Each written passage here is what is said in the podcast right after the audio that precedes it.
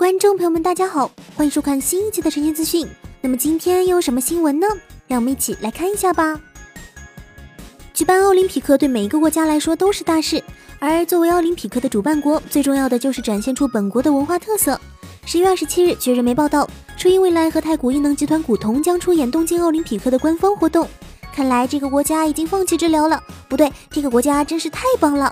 说起日本，自然是不得不提起 A C G。作为一个 A C G 大国的日本，可以说处处都是二次元的元素。也许在其他国家，这种东西是难登大雅之堂的，但是在日本却并非如此。不仅仅是民间，就算是官方或者政府，有的时候也不得不借着 A C G 的人气办事。由日本 N H K 牵头，面向东京奥林匹克和残疾人奥运会的东京二零二零公认节目，确定了初音未来的特别演出。Snowmiku 二零一七的雪初音粘土人和手办原型也已经公开，明年也会一如既往的保持可爱状态的虚拟偶像初音未来。与使用作为日本代表文化之一的和太古的太古异能集团古铜联合出演节目，届时会演唱在日本也是第一次公开的歌曲和以往的高人气歌曲。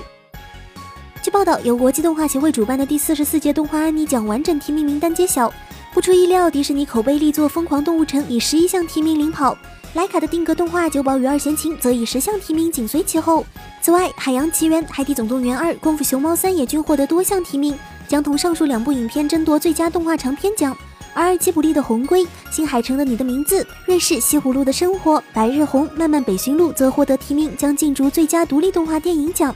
第四十四届安妮奖将于二零一七年二月四日颁发，究竟会花落谁家呢？让我们拭目以待吧。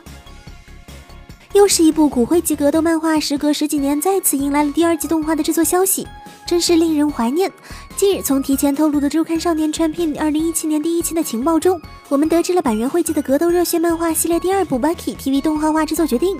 更确切的说，本次确定动画化的是刃牙第二部 Bucky 中的最凶死刑囚篇。第二部除了最凶死刑囚篇之外，还有中国打擂台赛篇和神之子鸡突篇。接下来可以期待以中国为背景的那一张动画化。咱们之前说过了，十一月二十五日传出了台湾一名男子在网络上向雷姆声优水濑奇发出死亡威胁，导致水濑奇在台湾地区的所有活动以及日本的部分活动被取消的事情。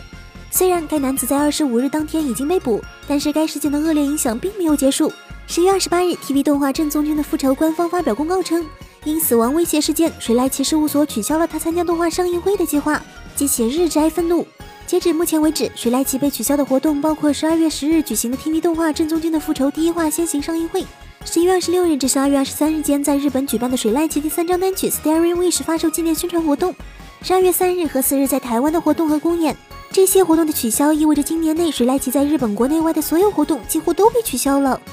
十一月二十五日，刚刚宣告结束《吉上报应》上映的水岛努执导的动画电影《少女战车》剧场版。时隔仅不到两天，十一月二十七日，该动画又又又又又又又又又宣布要重新上映。《少女战车》剧场版于二零一五年十一月二十一日在日本国内正式上映。在刚刚过去的十一月二十一日，仍在利川电影集上报映上映的《少女战车》剧场版，迎来了一周的超长上映纪录纪念日。十一月二十五日正式结束上映。十一月二十六日，《少女战车》动画官方还发表了动画结束放映的感言和寄语。然而，仅仅一天，利川电影城官方推特就宣布了《少女战车》将于十二月二日再度上映的消息。该影城将从十二月二日开始不定期拍片，真是厉害了！这是要多少人给你续苗，你才能这样做啊？